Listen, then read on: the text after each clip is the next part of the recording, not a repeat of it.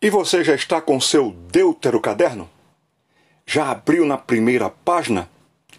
Já desenhou a sua mão o contorno dela com todos os dedos? Agora nós vamos colocar os cinco pontos que nós vamos estudar com este caderno. O que nós vamos fazer com o livro do Deuteronômio? No primeiro dedo, você vai colocar a palavra ler. Isso mesmo.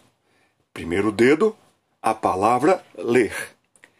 Segundo dedo, você vai colocar a palavra estudar. Vamos para o terceiro dedo.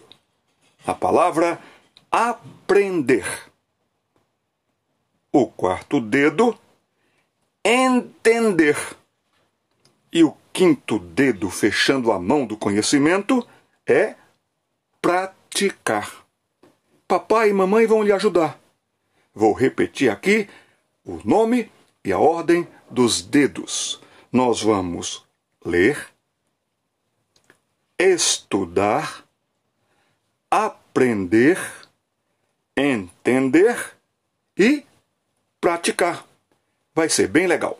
Vamos juntos.